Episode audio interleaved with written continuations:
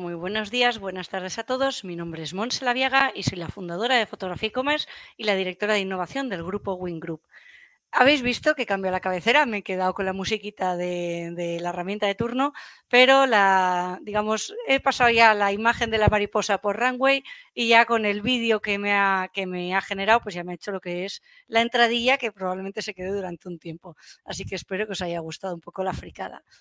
Eh, bueno, y tengo un invitado muy especial que compartimos un montón de gustos, un montón de inquietudes que estoy ya deseando presentaros. Aquí os traigo a Juan Pablo de Miguel. Hola Juan Pablo, ¿qué tal? Buenos días, muy bien, gracias. He de decir aquí a mi querido eh, colega de Twitter, Foto Garrido, David Garrido, muchas gracias por presentarnos, porque no nos teníamos ubicados y ha sido hablar una vez y traerte para aquí enseguida, porque hemos visto, eh, pues lo que comentaba al principio, ¿no? Tenemos muchas cosas compartidas eh, todo el tema de fotografía dentro de la inteligencia artificial, cómo está afectando, cómo lo estás llevando a cabo, súper interesantes en entornos muy diferentes que creo que vas a aportar un mogollón de valor aquí. Así que pues, eh, bienvenido. muchísimas gracias eh, por, invitarme. Yo estoy, pienso igual. ahora mismo creo que los que estamos metidos un poco en esto estamos mirando alrededor a ver quién comparte nuestros gustos porque no, no está fácil, hay una especie de miedo, rechazo generalizado y cuando encuentras a alguien que es muy apasionado, la verdad es que es una alegría. La verdad es que sí. Y es lo que dices, o sea, dentro de yo de la imagen generativa, otro día me decían, ¿a quién podemos traer para una tertulia? Y digo, fíjate, de imagen generativa de texto, de imagen, eh, me vienen pocos, pero cuando también lo saco de ahí digo, y me vienen pocos también. Y además me decían, y mujeres, digo, guau, y encima lo complicas más todavía. Entonces sí, yo también creo que somos unos pocos, pero irán llegando más. Genial. Pues Juan Pablo, eh, cuéntanos, ¿quién, quién eres? esa, es la pregunta. Eh, pues yo era... estudié en ingeniería y era fotógrafo. Eh, nunca he sido ingeniero. Yo también fui fotógrafa. nunca fui ingeniero. Eh, sí que he sido fotógrafo durante muchos años y ahora soy algo más. Eh, que yo lo he definido como estas imágenes nuevas son iagráficas, por lo tanto me considero una especie de iágrafo, que es la persona que genera obras, imágenes de esta, de, de esta nueva categoría artística que no tiene todavía palabra, salvo esta que me he inventado. Mm, y es, es una, realmente es, un tiempo apasionante y, le llevo dedicando un año más o menos a esto. Eh, así que sí, eso es, eso es, lo que hago. ¿Quién soy? Pues eh, soy padre de una niña que se llama Aurora, que tiene cuatro años, y marido y, y una persona muy normal, eh, que le gusta mucho la tecnología, mucho la innovación y que tengo poco miedo a los cambios. Eh, me gustan los cambios, en general me aburro de hacer siempre lo mismo, quizá por eso soy autónomo y lo aguanto eh, y lo, soporto con todo lo que ello conlleva. Y, en cuanto conocí y vislumbré un poquito lo que venía, me lancé enseguida, eh, coincidiendo con una serie de situaciones, una, historia personal de una enfermedad, dejé de lado la fotografía, aparqué esa parte y me, y me metí de lleno hasta, hasta el pescuezo o más en este nuevo mundo que vi desde, desde, desde el momento uno, desde el minuto uno, que era el futuro, que, que, no había vuelta atrás, no había marcha atrás. Sé que la gente está todavía, en general los artistas están un poco reacios, pero, pero no hay vuelta atrás de este, de este nuevo capítulo de la historia del arte. Eso es. Y creo que tenías un, un post en, en, tu web, el otro día cotillaba, mm. eh, como creo que lo titulabas de eh, cómo DALI 2 ya ha cambiado el mundo, ¿no? Ya ha cambiado el mundo. Sí, hace un año y, unos meses, en abril, creo, abril, mayo, en junio, entre mayo y junio, eh, coincidiendo un poco con, eh, en abril salió Mid Journey, se liberó, yo estuve en la beta inicial cuando todavía no estaba abierto a todo el mundo, y estuve en la beta inicial de DALI, de DALI 2. antes de DALI 2 ya había habido una herramienta, era DALI 1, aunque bueno, se llamó de diferentes maneras. Pero previamente a eso yo ya estaba generando imágenes con, disco difusión y una serie de, motores y de, modelos que no llegaron nunca a nada. Ahora el, grueso de esto lo llevan básicamente dos, plataforma, dos motores, Stable Diffusion por un lado, que es de código abierto, y Midjourney, que es eh, privado. Parece que OpenAI con DALI 3 eh, va a intentar dar un puñetazo en la mesa, eso parece, eh, por las pruebas que, alguien ha publicado por ahí, pero de momento no sabemos mucho más. Pero hubo un momento hace un año y medio donde había un montón de ramificaciones que, iban todas a la par. Eh, y cuando yo escribí ese archivo, eh, digo, ese archivo, ese, ese blog, ese artículo, lo vi tan, tan, tan claro que no había vuelto atrás y que ya había cambiado. Y eso que todavía no sabíamos nada de vídeo generativo y nada de nada. Estaba todo muy en pañales. Que decidí escribir eso, se llamaba ¿Por qué DALI 2 ya ha cambiado el mundo? Y más o menos las mismas cosas que hace un año y medio, con todos los cambios brutales que ha habido en un año y medio, se mantienen casi punto por punto. el mundo de la imagen eh, el mundo de, audiovisual no va a volver a ser nunca lo que era. Eh, es como intentar volver atrás a las tiendas de discos. Intentar abrir ahora una tienda de discos, eh, bueno, por ahí hay quien vende vinilos y eso, pero el negocio como tal, eso es un nicho muy pequeño, el negocio como tal de, la música cambió. Y esto, el negocio, y no solo el negocio, sino la forma de interactuar con el arte ya ha cambiado. Así lo, así lo vivo yo también, porque en el momento, pues esto es como el cambio que pudo haber, ¿no? De la, del analógico al digital o de las cámaras compactas a tenerlas en el móvil, ¿no? Digamos, cada una de estas revoluciones que vamos em, abrazando o cogiendo o se van implantando en la sociedad, eh, van cambiando nuestra forma de, relacionarnos incluso con la imagen, ¿no? Pero esta es mm. mucho más disruptiva incluso que las anteriores. sí, es totalmente disruptiva. No hay... Decía, no, recuerdo si era un, investigador o un premio Nobel, ya no recuerdo, leo muchísimas cosas de estas, de noticias que van saliendo de gente que va opinando y, este hombre hablaba de, es la revolución industrial multiplicado por 100 millones o algo así. Era como un cambio que, que va a sufrir, entre comillas, a experimentar, vamos a dejarlo en experimentar la sociedad, nunca vista hasta ahora. Eh, y eso significa que para tus oyentes de alas de la innovación, significa oportunidades de negocio, oportunidades de crear algo que no se ha creado nunca, oportunidades de hacer algo que no está hecho. Y eso me parece tan increíble que en el tiempo en el que estamos, en el que uno busca la forma de hacer cosas y tiene la sensación de que ya está todo hecho, que de repente se abra un nuevo mundo, una puerta completa a la, innovación, a la investigación, a la creatividad y a, la, a las posibilidades de crear de todo tipo de cosas que no están hechas. El problema es que no están hechas y hay que hacerlas, claro, y eso es muy complicado, mm. pero eso es una pasada. Sí, ser el primero haciéndolas, eh, te encuentras eso, que no puedes... ¿Cómo se hace esto? No? Pues es, ¿Cómo se hace difícil. Esto? Eh, pero bueno, esa oportunidad de, negocio tú mismo la has visto, ¿no? Que si no me equivoco eres profesor de, de para hacer iagrafías. Sí, yo llevo enseñando, a ver, mi negocio tiene como tres patas diferentes de fotografía. Mi fotografía es un poco especial, un poco particular, eh, porque es fine art, es, eh,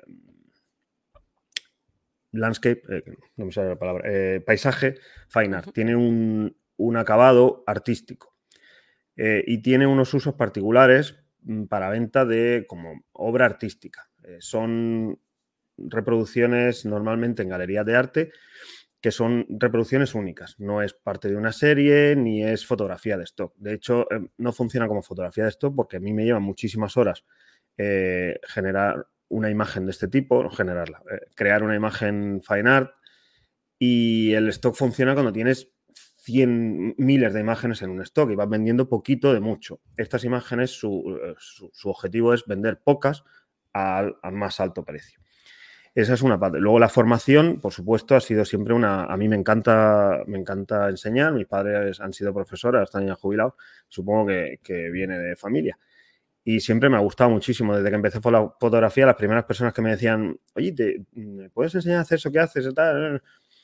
Y ahora me he dado cuenta de que una oportunidad de negocio, evidentemente, es la formación de esto, porque hay mucha gente, mucha, vamos a dejarlo, hay gente que quiere aprender y no hay posibilidad, no hay formación, no hay nada estructurado, todo el mundo. Yo sé hacer un poquito esto, el otro dar un, paquete y una idea general de todo lo que está ocurriendo para que alguien se pueda poner a trabajar, pues es un producto que está funcionando muy bien.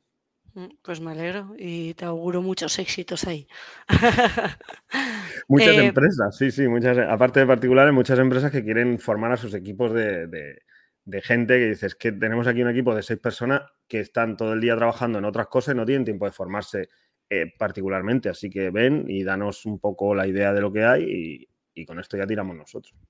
Pues mira, te cojo ese hilo. Danos un poco la idea de lo que hay, ¿no? O sea, ¿qué, eh, qué posibilidades nos trae todo este mundo de la iografía, de la, la fotografía con, la, que- con toda la parte generativa, ¿no? La- las posibilidades son infinitas. Y es uno de los problemas. Yo no soy experto en marketing.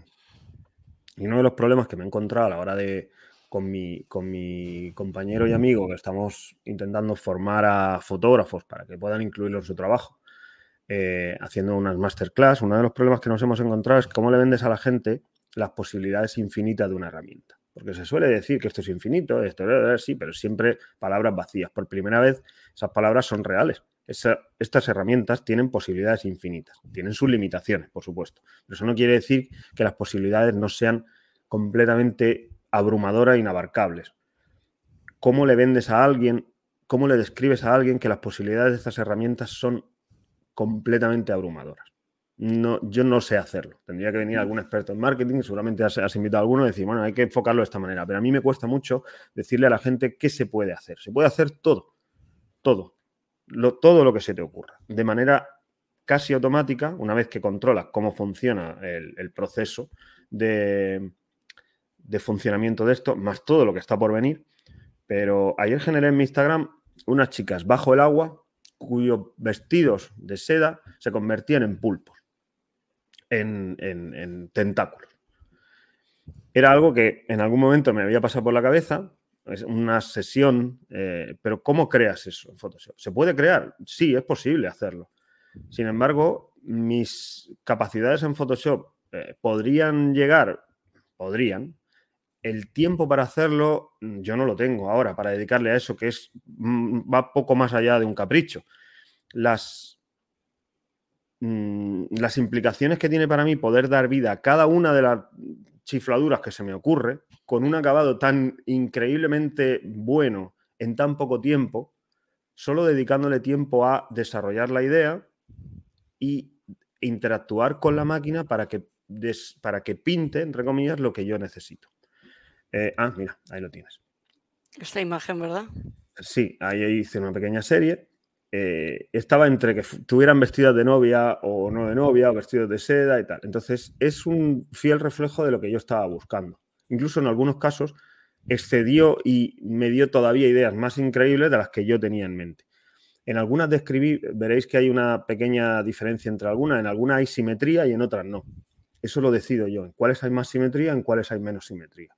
En cuáles hay más pulpo y en cuáles hay menos pulpo eh, o más vestido. Eh, e incluso en algunas, en la última, que aparece el pulpo, eh, en otras no me interesaba que apareciera. Entonces, esa es también una pequeña selección de unas cuantas que estuve generando, que me parecieron más interesantes. Y esa es una parte interesante de, de todo este proceso, la selección. Entonces, ¿en qué momento estamos? En un momento en el que está todo por hacer y en el que todas las posibilidades que nos ofrecen, las posibilidades que nos ofrecen estas herramientas son completamente increíbles y fuera de todo lo que hayamos visto hasta ahora. Ese es el resumen. Vale, te voy a... eh, veo en líneas generales algunas eh, deformaciones anatómicas Sí, en el cuerpo, manos y en caras, que Sí. esto, por ejemplo, con Midjourney está bastante solucionado, pero yo, por ejemplo, estoy introduciéndome ahora en Stable Diffusion, me cuesta mucho sí. que no me, que no me ocurra. ¿Hay forma de controlar que esto no ocurra? No, no. En las deformaciones hay que tener en cuenta varias cosas. Eh, hay un proceso que hace. Midjourney es, un, es una plataforma que hace muchas cosas sin preguntarnos. Eh, entonces, hay. Eso significa, eso tiene muchas cosas buenas y tiene una parte mala, y es que no, hay cierta parte del proceso sobre el cual no tenemos control. Eh, los parámetros de Stylize, Stylize y los parámetros y ese pequeño up- eh, upscale que hace eh, e- entre medias del que nosotros no somos conscientes arregla determinados detalles y pequeños problemas. Stable Diffusion es un motor mucho más eh, crudo, mucho más desnudo que nos da las imágenes si, mucho más, pues eso, crudas.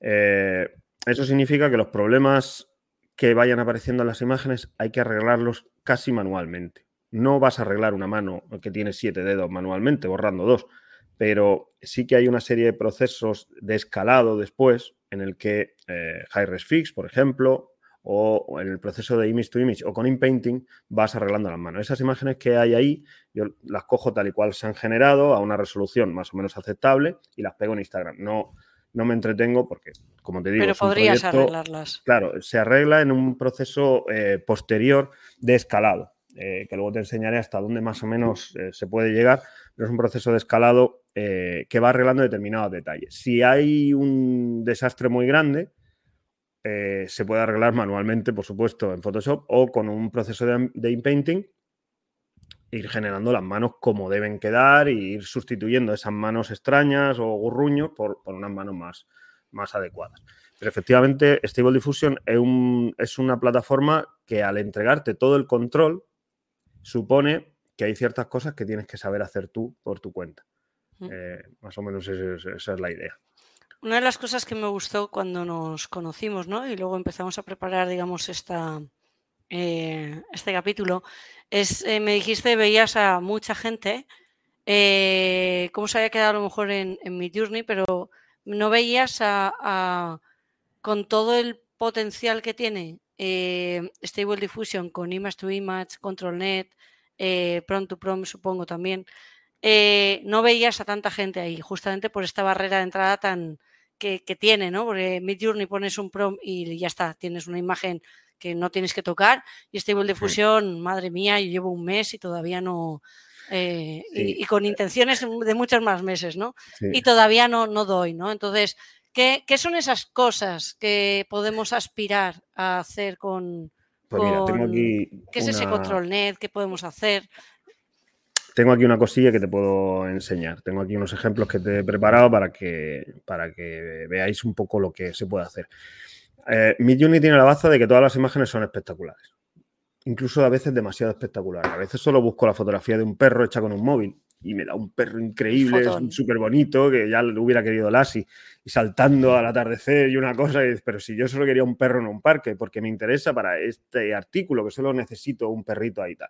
Y es muy difícil Stable Diffusion permite, eh, las imágenes parten de una base mucho más neutra, mucho más aburrida, y lo puedes llegar a hacer tan espectacular como quieras, pero es un proceso como más artesano, entre comillas. Y luego tiene la ventaja, al ser de código abierto, que tiene todo el mundo trabajando encima, gente que trabaja simplemente por, gusto de, de, colaborar a un proyecto internacional de código abierto, que va engrandeciendo como en la historia de la fotografía, cuando Francia le compra la patente a Daguerre, lo libera y hay muchísima gente haciendo que la fotografía haya llegado a lo que es hoy en día. El proceso de Daguerre, el daguerrotipo, era solo el inicio de lo que se empezó a hacer a partir de ahí. Entonces, solo estamos en el daguerrotipo de la imagen, de la imagen generativa. Lo que va a venir a partir de ahora, pues, y a la velocidad que llega, evidentemente no va a tardar 200 años en llegar a lo que está. En cuestión de dos o tres años, Stable Diffusion mm, tendrá una interfaz mucho más pulida, mucho más interesante en un par de años, probablemente en seis meses o un año. Ahora mismo la interfaz es fea, la interacción es horrorosa, eh, la instalación es... Peor. Tenías que haber visto hace un año.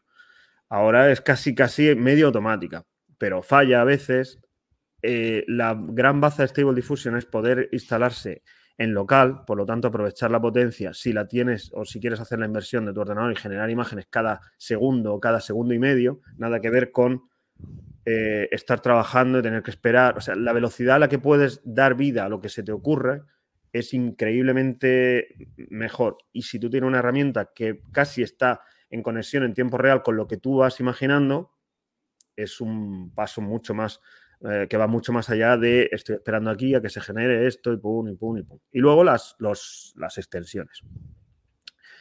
Eh, el por qué es tan feo, me preguntaba el otro día un alumno, y es que básicamente está hecho por gente muy lista, unos ingenieros muy inteligentes, a los cuales no les interesa que sea bonito, solo les interesa que sea funcional, que funcione. ¿Funciona? Pues para adelante. Eh, el que sea bonito o no ahora mismo no es importante. Es como no estamos en esa parte todavía, ¿no? no estamos todavía Es el MS2 no estamos en, la fase del UX, sino en la fase de que funcione, ¿no? De, que hay que dar eh, funcionalidad a todos estos avances que estamos experimentando. Y quiero ser el primero. Entonces, un tío de repente te implementa cualquier paper que ha salido por ahí y te dice, pero esto es horrible, no importa, pero funciona. Es que tiene este botón aquí, lo podíamos haber puesto así, pero no, esto no es ahora. Esto es MS2 en el que había que interactuar con una línea de texto y lo importante era, el milagro era que aquello funcionara y que podías poner copia asterisco punto asterisco a otro directorio, cogía los archivos y te los copiaba.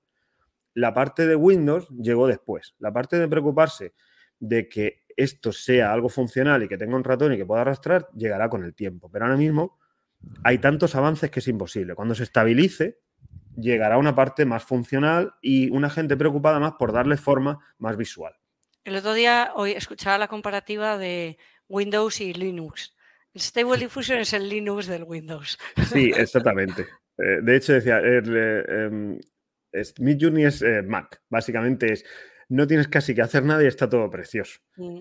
Eso también supone que hay muchas cosas que en Mac cuesta más trabajo hacerlas porque tienen menos control. Es una plataforma más cerrada y hay determinados programas que quieres usar y que pueden no funcionar y tienes que instalar. Bueno, de hecho, Stable Diffusion no funciona, no funciona en Mac. Eh, porque, bueno, como Mac se separó en la línea de los Silicon, de, Apple Silicon, en fin.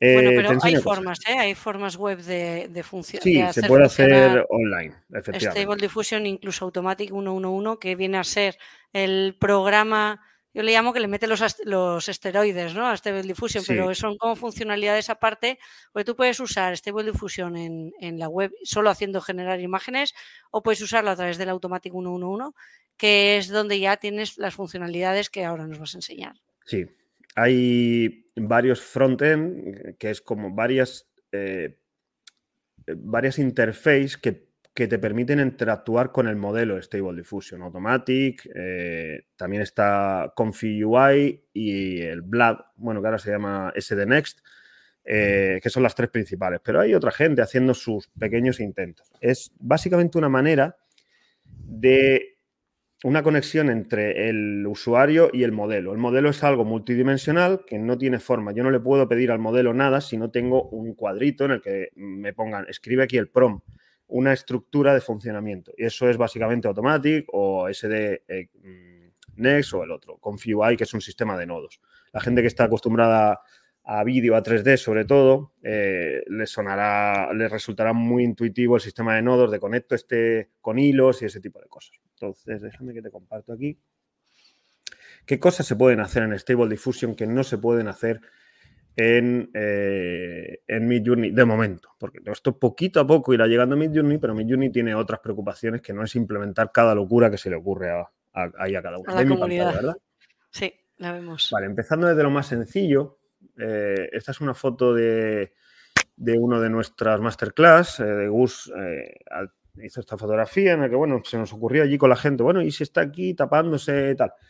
Y la posibilidad, bueno, está en baja resolución, las he puesto aquí, las posibilidades de transformación de la imagen son eh, infinitas. Estos son simplemente dos ejemplos en los que he transformado a la chica y le he cambiado el fondo, pero esto se ha generado alrededor de la chica. Esto no es, he cogido el fondo, he cogido aquí unas vallas, he cogido tal y lo he montado en Photoshop. Esto se genera aproximadamente a dos segundos cada una de estas imágenes que hay variedad infinita. A ver, volver a eh, comparar con la original. Ahora que están todas en, pongo aquí las dos. con resize.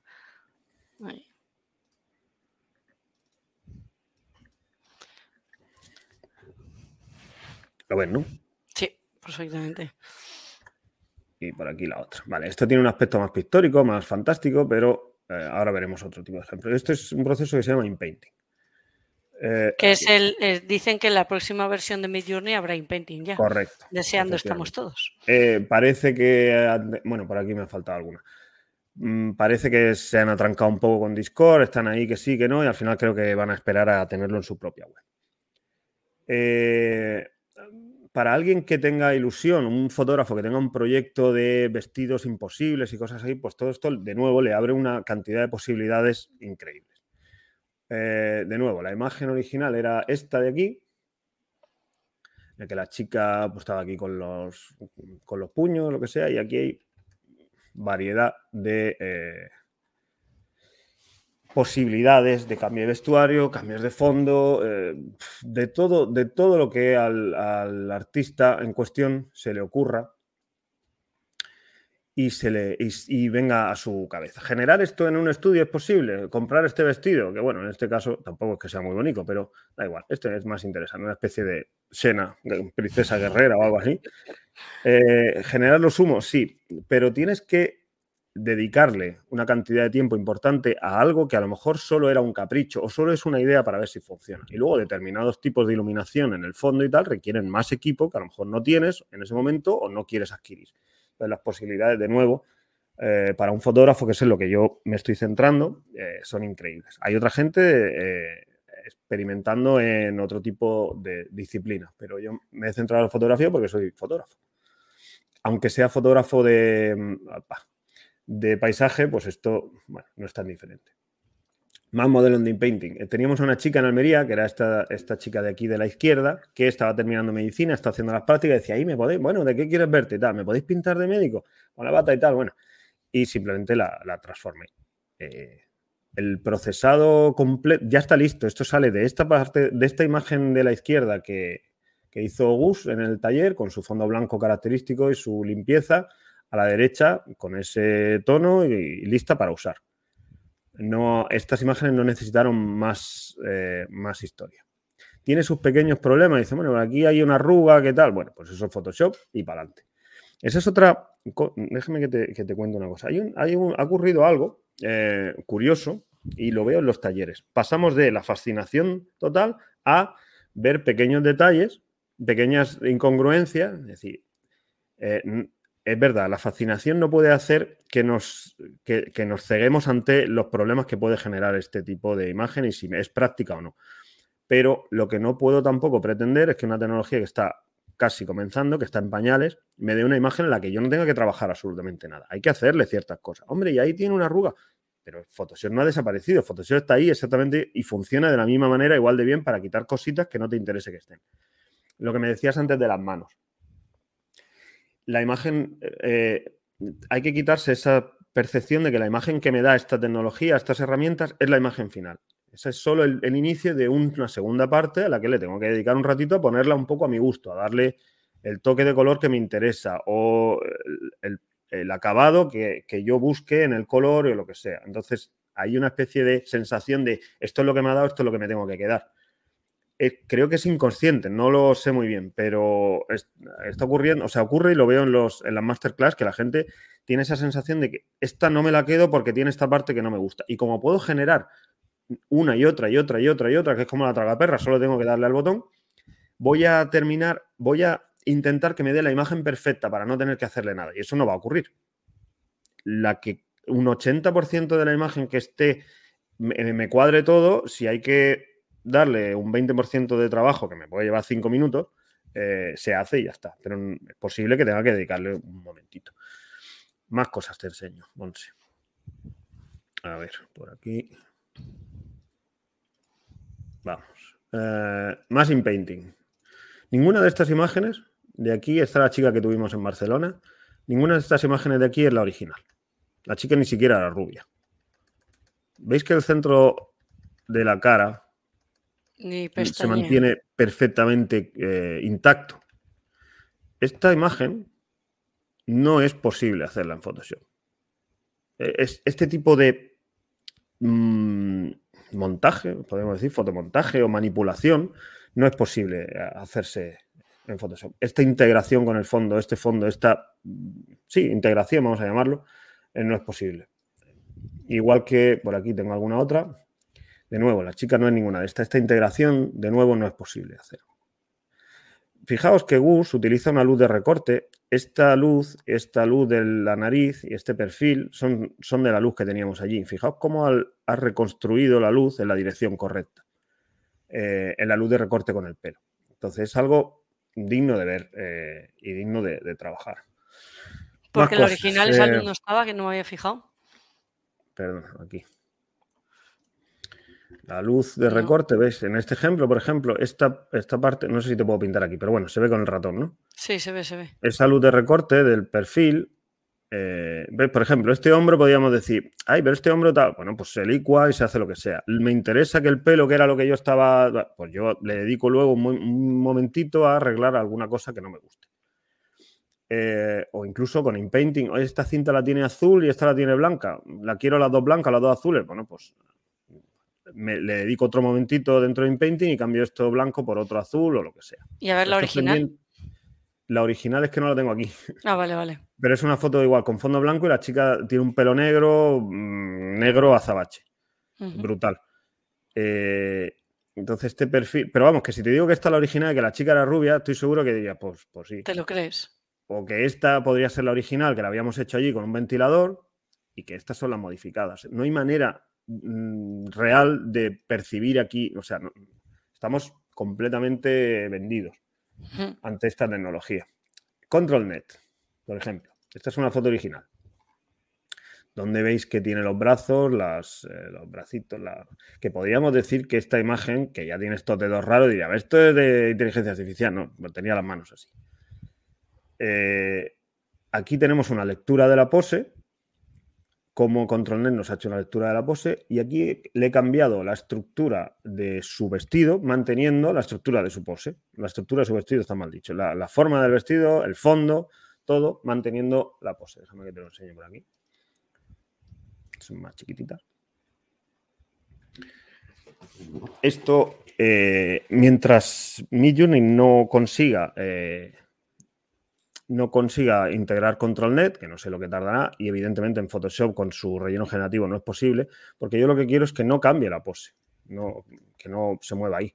Y cambiar la pose. Si yo modifico esa, esa pose y le abro los brazos, de repente tengo otra posibilidad que es la misma chica en el mismo fondo, me ha cambiado el vestido, pero puedo darle varias veces, de hecho tengo otro ejemplo por aquí. Otra, eh, por aquí.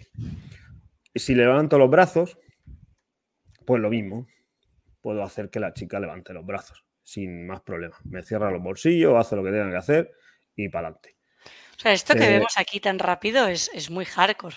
O sea, el que tú puedas cambiar la postura. Sí, claro. o sea, esto lo estoy diciendo aquí como si fuera una cosa de decir, mira lo que hace, ¿no? Que es una curiosidad, pero esto es una revolución en sí mismo. Claro. Esto que ha ocurrido aquí es algo que los fotógrafos le subieron, o sea, hasta, hasta hace seis meses era imposible, pero todavía a día de hoy es casi imposible porque además no es, no es algo que, sepa hacer casi, casi nadie. Y la forma en la que aquí está hecho es totalmente increíble. Te ha cambiado cosas, por lo que veo, el reflejo del edificio te ha alargado el, reflejo, ¿no? O sea, no, no solo varía la postura. Lo rellena, claro. Pero vamos, que luego lo que decías, tú puedes terminar lo que. Efectivamente, hay cosas que por aquí no, me gustan, claro, o cualquier otra cosa que yo quiera modificar, la herramienta generativa de Photoshop, el la nueva herramienta esta de borrar y tal, funciona increíble y la de extender el, cuadro y tal. Sí, hay muchas cosas que funcionan muy bien, pero esto todavía Photoshop no está ahí, no, está en ese punto.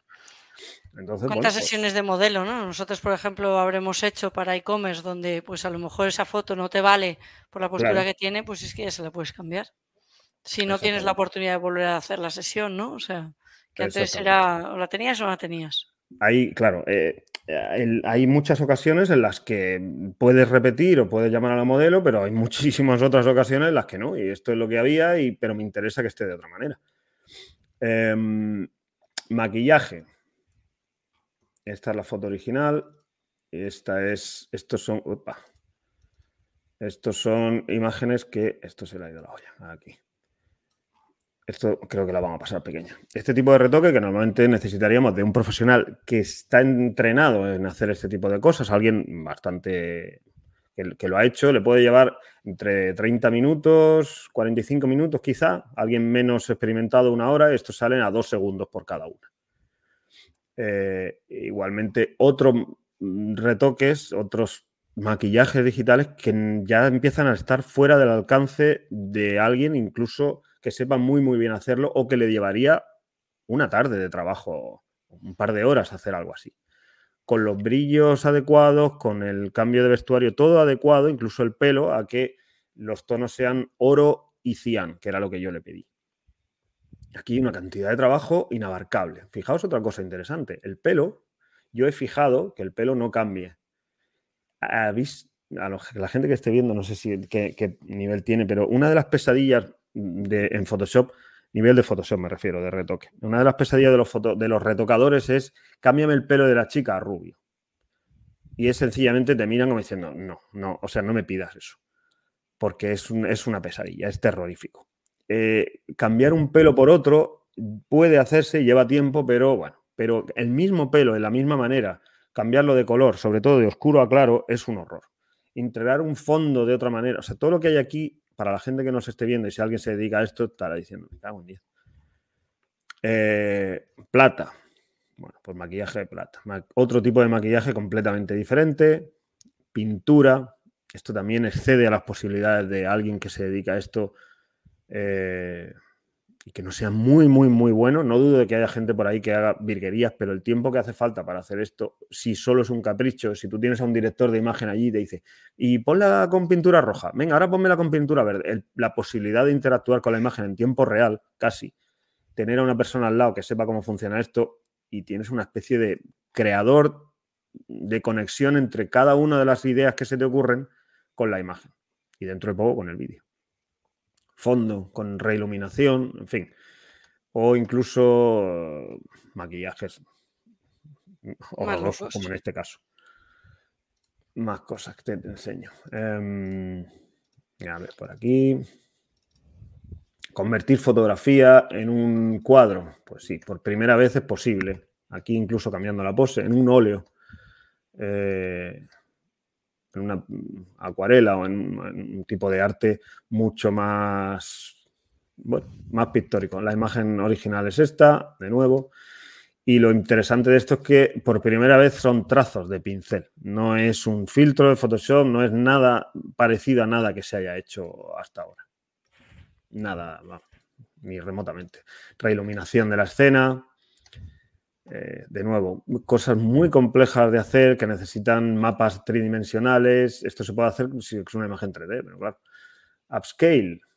¿Hasta dónde llegan estas imágenes? Fijaos, esta imagen tiene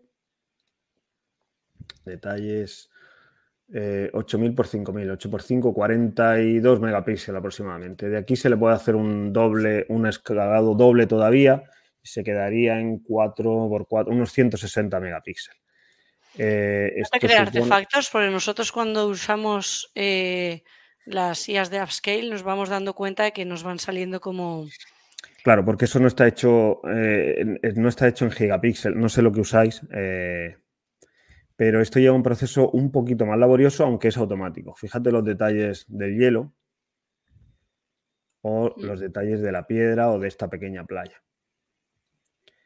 está bastante conseguido. Este es otro paisaje que tiene aquí un, detalle pues, espectacular. Fíjate esa pequeña piedra que hay ahí abajo.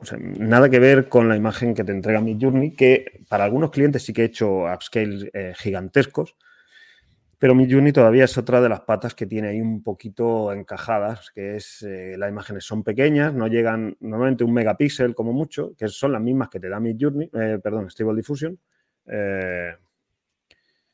Pero en Stable Diffusion tiene herramientas para conseguir que esto llegue hasta 402 megapíxeles. Y no es que llegue hasta ahí, hasta ahí he llegado yo. 402. La, fíjate, estas ramas que caen por ahí, todo. Es, es ridículo, realmente. Es absurdo. Esto en tiempo real en algún momento se hará eh, en los dispositivos móviles, supongo, o sea que la guerra del megapíxel y la guerra del tamaño del sensor será cosa del pasado. Es posible que mi hija dentro de, cuando tenga un móvil, voy a decir cuando tenga, no sé, cuando tenga un móvil, cuando tenga 50 años, no, cuando tenga 12 o 14, no, no sé. Me gustaría a ti que fuese con 50 ya, años. eso te iba a decir. No sé cuándo se le da el móvil. A o cuando le, toque lo de la gafa de realidad virtual y todo este tipo de cosas, eh, o sea, esa historia de las imágenes son pequeñas será cosa del pasado. Esto será en tiempo real y la imagen tendrá resolución infinita. A veces me escucho hablar y sueno como un chiflado, pero es que eso va a pasar. Mm, eh, alguna de las cosas, y ya con esto, bueno, eh, posibilidades para editar paisajes de manera completamente nueva, nunca vistas. Eh, que modifican profundamente eh, el, paisaje. No es una edición sin más, es completamente un cambio de, paradigma absoluto para, para, los paisajistas. Y luego por aquí, una de las cosas que estoy haciendo en exclusiva con alguna gente pues, a nivel internacional bastante grande, en lo que yo he llamado eh, Style, bueno, este, luego le cambié el nombre, Style to Anything, básicamente escoge cualquier imagen de referencia y transfórmala utilizando el estilo en lo que tú quieras. Esta es la imagen de referencia. Mm, ¿Perdona? ¿Con entrenamiento? No, esa es la gracia. Yo lo describo aquí. Esto no es entrenamiento. Esto es básicamente en tiempo real. Coge cualquier imagen, lee, lee su estilo y genera de este. De hecho, esta, esta imagen es única, no hay más. Es este trapo 3D aquí azul, medio metálico. Eh, yo no tengo imágenes suficientes para entrenar. Esto Dream Booth o un LoRa o cualquier otro tipo de entrenamiento, ni un Licorice, ni, ni nada parecido funcionaría con una sola imagen. ¿Cómo puedo yo utilizar el estilo de este trapo para generar un coche de Fórmula 1 o una vaca o un piano? Entonces, todos los ejemplos que veis aquí no necesitan entrenamiento, se hace completamente en tiempo real sobre una sola imagen. Transformar este bichito en un plátano, en un banco, en un barco, en una mariposa, leyendo incluso la profundidad de campo y todo, ya lo estás viendo. La toalla siempre me da problemas, tiene muchísimos problemas para generar una toalla y el sombrero. El sombrero suele ponerlo encima de persona y la toalla me da muchos problemas. Ahora iréis viendo. Aquí funciona muy bien, ¿veis? Eh, escojo de aquí y píntame utilizando esta forma todo lo, todo lo que yo te pida. Esto para los diseñadores. Es, es una explosión directamente. Porque fíjate, incluso la sombra, veis que esta mm, Game Boy tiene aquí una pequeña sombrita, está separada del fondo y está perfectamente reproducida en, todo, supongo. La vaca no, pero en todo. Sí, el aguacate eh, tampoco mucho, pero. El aguacate está ¿eh? ahí, se le ha cortado por aquí abajo. Y esto es en estilos un poco más vectorial, pero en, estilos fotográficos es eh, absolutamente increíble también. Porque esto es lo más raro que se me pudo ocurrir, a ver hasta dónde podía forzar este método, que aquí ya tiene el nombre nuevo, Style to Anything. Y esto se basa básicamente en, en ControlNet, eh, dos modelos, eh, bueno, hay dos eh, líneas en ControlNet, es Text to Image Adapter y Control. y aquí más o menos explico un poco lo que uso. y bueno, esto, mm, pues lo mismo, son, son más ejemplos. Mira, la toalla aquí puesta, el sombrero. Esto no es, esto es cherry picking, ¿vale? Que se dice en inglés. Esto es imágenes seleccionadas. A veces en algunos estilos le cuesta más. no, te da siempre plátanos. los modelos por algún motivo no pintan bien los plátanos. Pero, pero sí, o sea, las posibilidades de nuevo son increíbles para hacer esto. Cómo mola, y está muy chulo. creo que ya está. Creo que tenía por aquí alguna otra cosilla, pero no, está todo. Vale, Entonces, está súper completito el todo lo que se puede hacer. Voy, si has acabado, voy a añadir una parte de unos bocetos o te faltaba compartir algo más. No, no, no, es más o menos, sí. Hay alguna forma de convertir foto en boceto y tal, pero creo que ibas a enseñar tú algo sí, el otro día estuve en un curso, me metí en un curso de arquitectos de diseño computacional y de todo en inglés además. Digo, ¿qué hago yo aquí?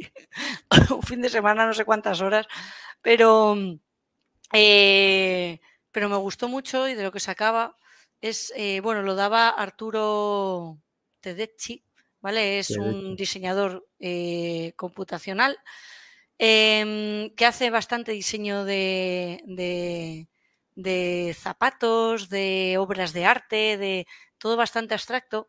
Y él enseñaba un poco su metodología de trabajo y me gustó mucho el cómo usaba, eh, por un lado, Midjourney para hacer como casi la parte de inspiración o, la parte más de, mm, ah, de conceptualización. Luego trabajaba con ControlNet y a través de bocetos hechos a mano, el tío es un máquina para hacer esto a mano, luego con ControlNet acababa sacando eh, mm, piezas muy chulas, como este eh, coche que veíais o, por ejemplo, este diseño de, zapatilla, ¿no? Entonces, yo aquí no para de pensar, ¿no? Esto es a través de un boceto. Antes contigo lo estábamos viendo a través de una imagen. En realidad se, lo puedes llegar a adaptar a través de que lo hagas, ¿no? Esto es en líneas más arquitectónicas, quizás, pero yo ¿sabes? Esto, si estás en arquitectura, te puede interesar un poco más.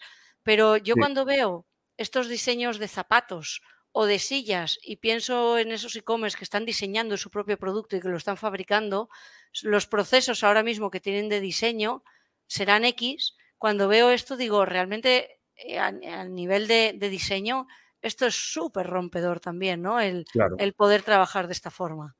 Sí, a ver, yo es que creo que la forma de trabajar, de momento, em, se basa en la inspiración y en que esas personas que van a seguir más o menos trabajando de la misma manera, porque a las empresas les cuesta un tiempo adaptarse, pero la explosión de creatividad que pueden absorber, o sea, las capacidades creativas que, y las herramientas creativas que tienen ahora en sus manos esas personas que se dedican a crear esos diseños y en cómo presentarlos, sobre todo, porque no es lo mismo que tú llegues con un diseño hecho con un lápiz y que necesites luego al, al, al que lo integra en 3D, al que te hace el modelo, al que hacer el render. Ahora tienes cada idea, por estúpida que parezca, que se te ocurra, tienes una posibilidad real de presentarla de manera realista. Y eso para las empresas es brutal, porque la, si antes necesito un proceso de una semana para presentar un proyecto de zapatilla o de coche, o una semana, o yo qué sé, ahora es cuestión de minutos, cuestión de, de horas el hacerlo y decir, tengo toda esta galería de zapatillas que se me ha ocurrido. Entonces, va a haber un avance en cuanto a diseños cada vez más locos probablemente porque vemos de manera realista cómo puede quedar por primera vez eh, cosas que antes no le hubiéramos dedicado el tiempo y la inversión de ver si eso podía llegar a buen puerto. Ahora sí, podemos probar y permitirnos el lujo de probar a ver cómo quedaría y por lo tanto aparecerán modelos cada vez, mm, pues supongo que antes se quedaban en el tintero por el riesgo de que eso pueda no funcionar. Y ahora, oye, pues mira, ha funcionado. Eh, y poco a poco eso irá transformando la forma de trabajar de las empresas, que les costará más adaptarse, pero me parece increíble. Yo he hecho muchas pruebas con arquitectura también, porque una de mis líneas de, trabajo era, eh, mira, te lo voy a enseñar aquí, eh, en mi web, déjame que te comparto por aquí, estamos aquí, en mi web, eh, una de las cosas que tenía, bueno, que he estado haciendo durante mucho tiempo son dos proyectos paralelos. Yo soy fotógrafo de paisaje, pero durante mucho tiempo estaba vendiendo otro tipo de, arte que está aquí en series, bueno, aquí en el índice está paisaje, serie favorita. Dentro de las series, yo llevo dos proyectos, tres, pero bueno, dos proyectos que lo llevo para adelante. Estos dos están más quietos, se quedaron como estaban, y luego Ceiling, que son techos, y Fine fotografía Fine Art en blanco y negro. Ceiling son techos tomados de una manera muy particular y esto es lo único que tengo que decir, que ni Midjourney, se está acercando, Stable Diffusion todavía está lejos. La cantidad de detalles que hay que reproducir aquí, en un techo como este, da igual, uno sencillito como este o uno mucho más complejo, eh, como puede ser algo así, esto está en Madrid, eh, está todavía lejos del alcance de, los modelos. Hay demasiado detalles. vistas así. Podrían ser perfectamente alfombras. Sí, la verdad que sí. Demasiado complejo. Eh, sin embargo, este tipo de, fotografía que, em, empecé a enseñar en 2015 más o menos en España, luego ha tenido bastante repercusión, eh, sí que está perfectamente dominada por, los modelos. Y he hecho algunas pruebas, que ahora mismo no te puedo enseñar porque las tengo en el portátil, pero espectacular. Sí que fallan, normalmente cuando son líneas muy rectas tienen que ser muy paralelas, a veces se interrumpen, hay cosas raras, pero bueno, nada que no se pueda arreglar en, eh, esto también está en Madrid, em, en Photoshop. Y, realmente este tipo de, procesado de arquitectura de, lugares aparentemente aburridos, no como este, que es San Francisco, está muy guay, pero otros como este, que es nada más que una presa, un pasillo de una presa gigantescamente largo, eh, puede dar resultados muy interesantes. Y esto se vende muy bien para estudios de arquitectura y para, bueno, decoración de tipo así un poquito más moderna. Eh, y las pruebas que he hecho en arquitectura con este estilo funcionan súper bien, súper bien. Estoy realmente consiguiendo unas cosas muy chulas. Qué guay. La verdad es que de nuevo es algo que necesita image to image, que es una imagen de referencia, porque a mí me gusta tener el control sobre lo que se va a generar. Midjourney te da imágenes de este estilo, pero es sin control de nada. ¿eh? Para mí es que es mi obsesión. O sea, yo ahora mi obsesión es, vale, eh, estamos súper metidos todos aquí, pero no puedo controlar lo que quiero. Y cuando quiero luego cambiar algo sobre lo que he creado, tampoco, tengo que volver a empezar de cero. Y eso es lo que veo que, con esta forma de trabajo eh, eliminas y empiezas a controlar. Dentro de que creo que hay un buen rango todavía de a la, no me va a salir. Aleatoriedad. gracias. Eh, pero, pero nada que ver con lo otro, ¿no? Entonces, realmente creo que puede ser.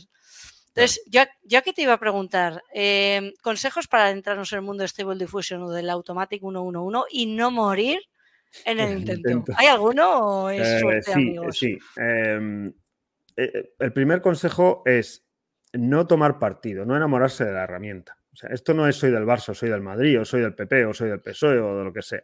Esto es, no, yo es que os uso Stable Diffusion. Yo uso indistintamente las dos. Es verdad que durante muchos meses pagué la versión Pro de Midjourney y ahora he pagado, solo pago la, la sencilla porque ya no lo uso tanto como antes. Pero primero, no obsesionarse con ser de uno o de otros, que somos muy así. eh, de Canon, la- soy de Nikon, ¿no? la bandera, ¿no? Yo, yo de Nike, yo de Reebok, que era nuestra, en mi época, era- ¿no? Yo es que no sé, bueno. Em, entonces, eso lo primero, usar indistintamente todas las herramientas que estén a nuestro control, porque todas están ahí y todas hacen algo especialmente bien. Y Midjourney tiene unas capacidades extraordinarias para algunas cosas y Stable Diffusion para otras. Para meterse en Stable Diffusion lo que hace falta es un poquito de paciencia, tener ganas de tener el control. Y tener el control o tener la sensación de que se escapa nuestro control pasa cuando uno tiene muy claro lo que quiere y tiene una idea muy concreta. Eh, A partir de ese momento, cuando quieres crear algo muy concreto, Midjourney empieza a fallar. Cuando estás dispuesto a sorprenderte y llevas esa disposición a sorprenderte, Midjourney es espectacular, porque todo el rato te sorprende, o casi todo el tiempo.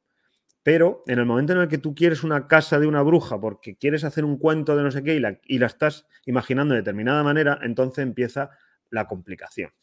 Mi- eh, porque no le puedo, no puedo interactuar con el modelo de Midjourney más allá de describirle perfectamente el prompt, utilizar artistas de referencia, utilizar movimientos artísticos de referencia, pero llega un momento en el que no tengo más allá, no puedo. Incluso darle una imagen de referencia, utilizar image to, image to, bueno, sí, image El prompt, blend, ¿no? que lo que llaman ellos. de- Sí, el blending es que las mezcla las dos, pero puede utilizar también una imagen de referencia, pero la suele leer de manera extraña y no suele funcionar como uno espera.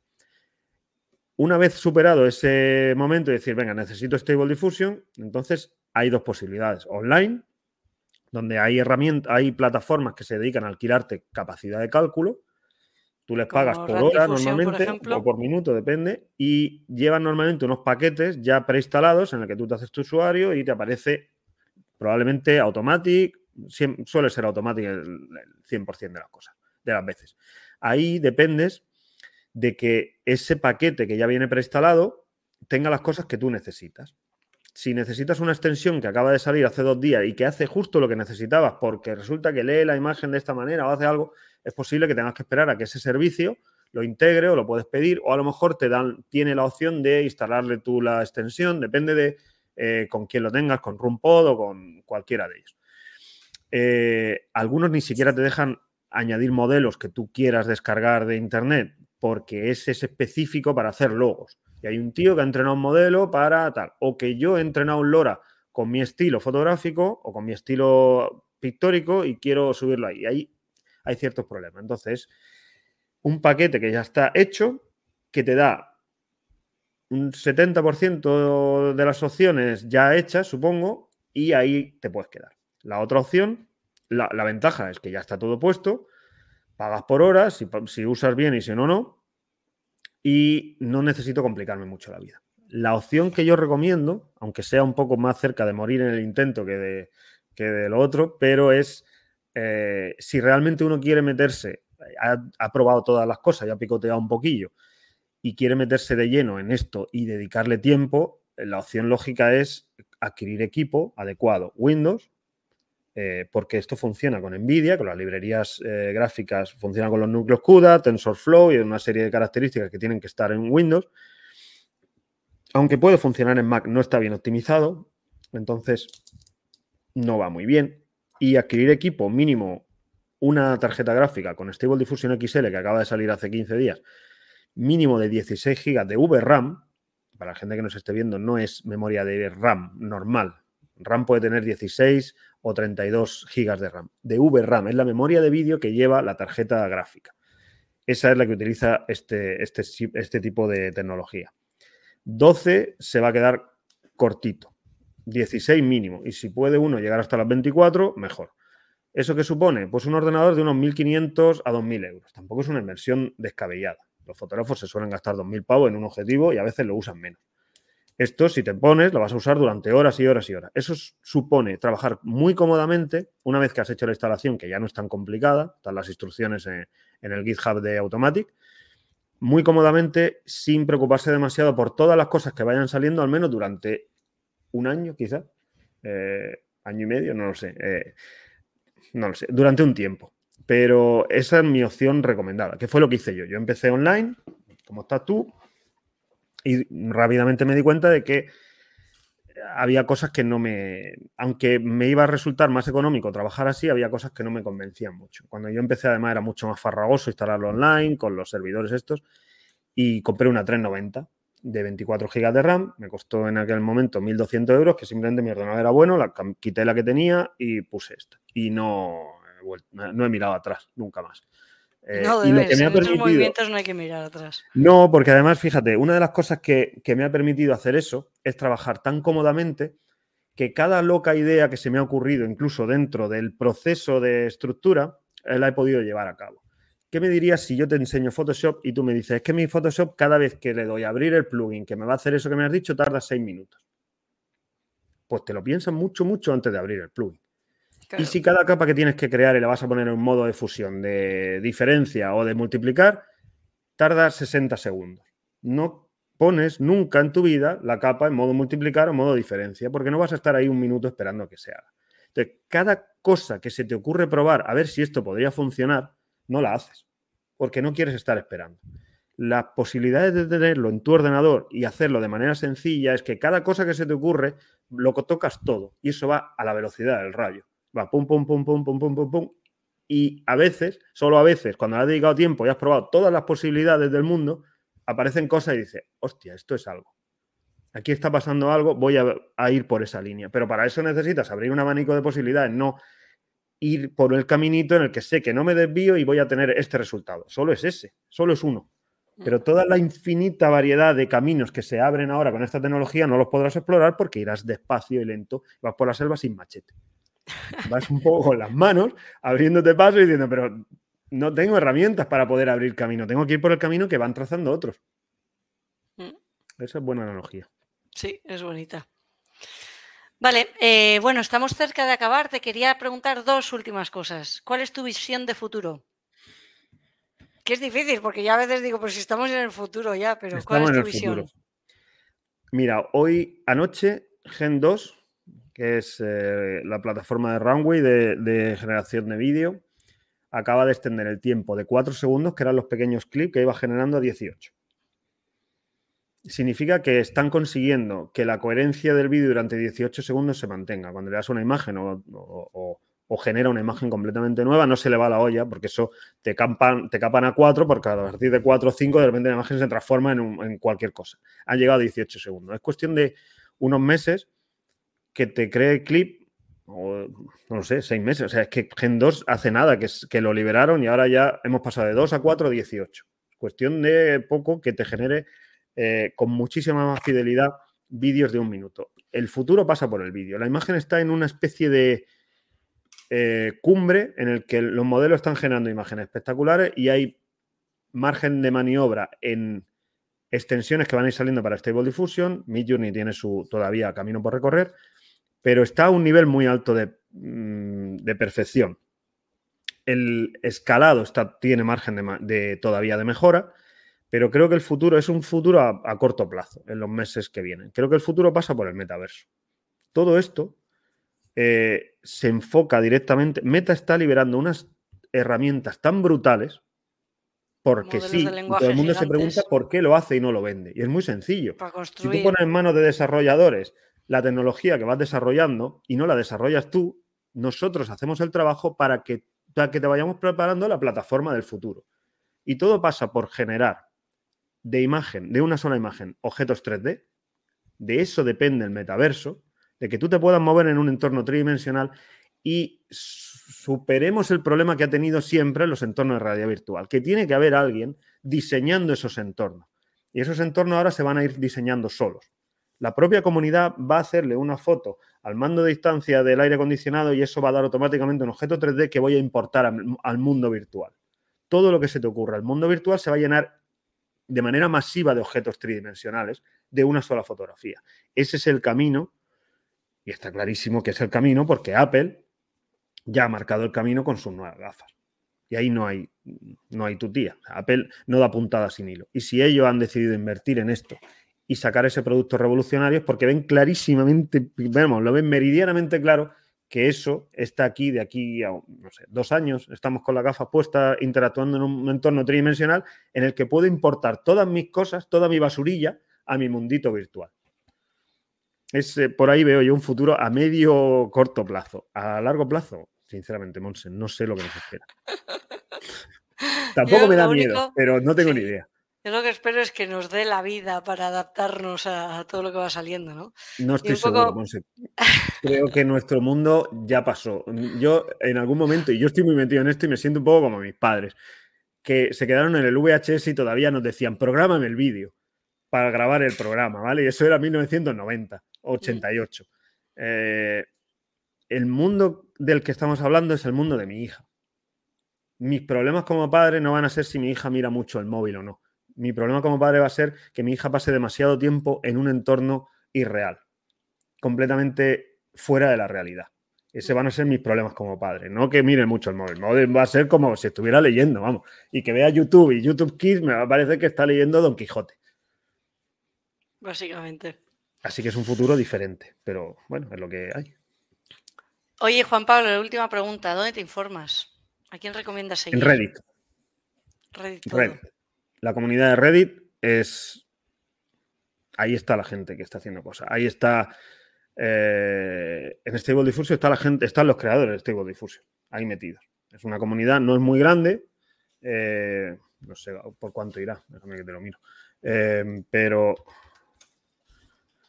ahora mismo en Reddit de Stable Diffusion, el canal oficial tiene miembros. ¿Dónde está?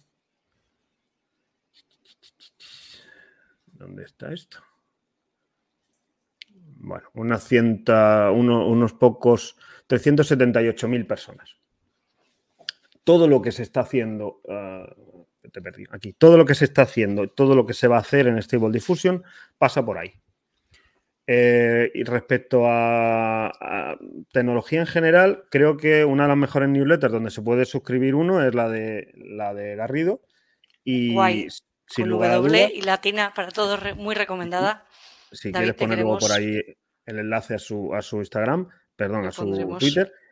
Y él va cogiendo de todo y semanalmente manda una, una newsletter. Pero de Stable Diffusion en concreto, de inteligencia artificial generativa de imágenes, eh, Reddit es lo que hay. Y luego, para la gente que quiera estar al loro de lo que va pasando y de lo que puede pasar en, en Midjourney, sus propias office hours, esas que hacen en directo, creo que semanalmente, no sé si son los miércoles, creo, Em, son en directo y bueno, pues estar ahí, incluso hacer preguntas, eh, bastante cercano y, está guay. Ahí te van informando un poco y luego te hacen un resumen en su propio canal de Discord.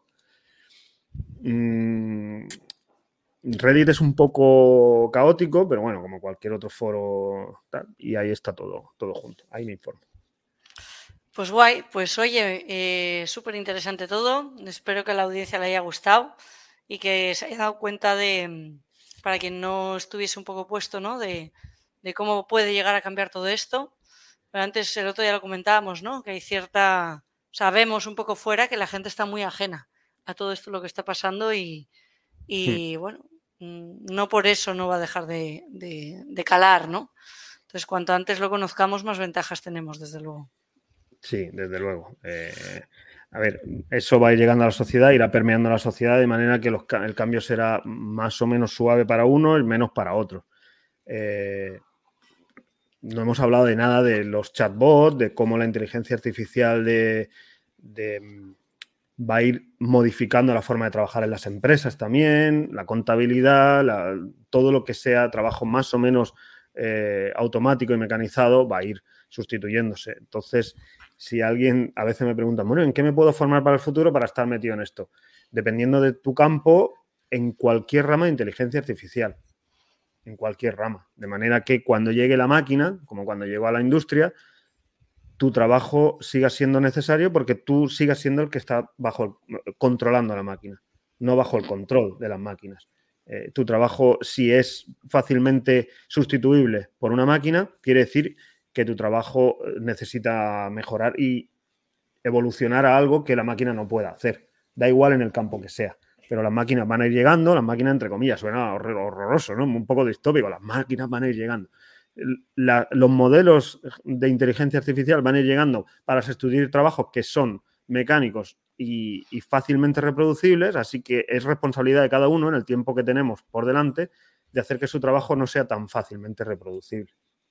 Eso es la única cosa. Pero poco a poco la sociedad se irá dando cuenta de cómo va llegando esto, pero ya está aquí. Desde luego que sí. Pues oye, muchísimas gracias, Juan Pablo. No sé si quieres añadir alguna cosita más que se nos haya quedado en el tintero. Nada. Eh, todo comentado.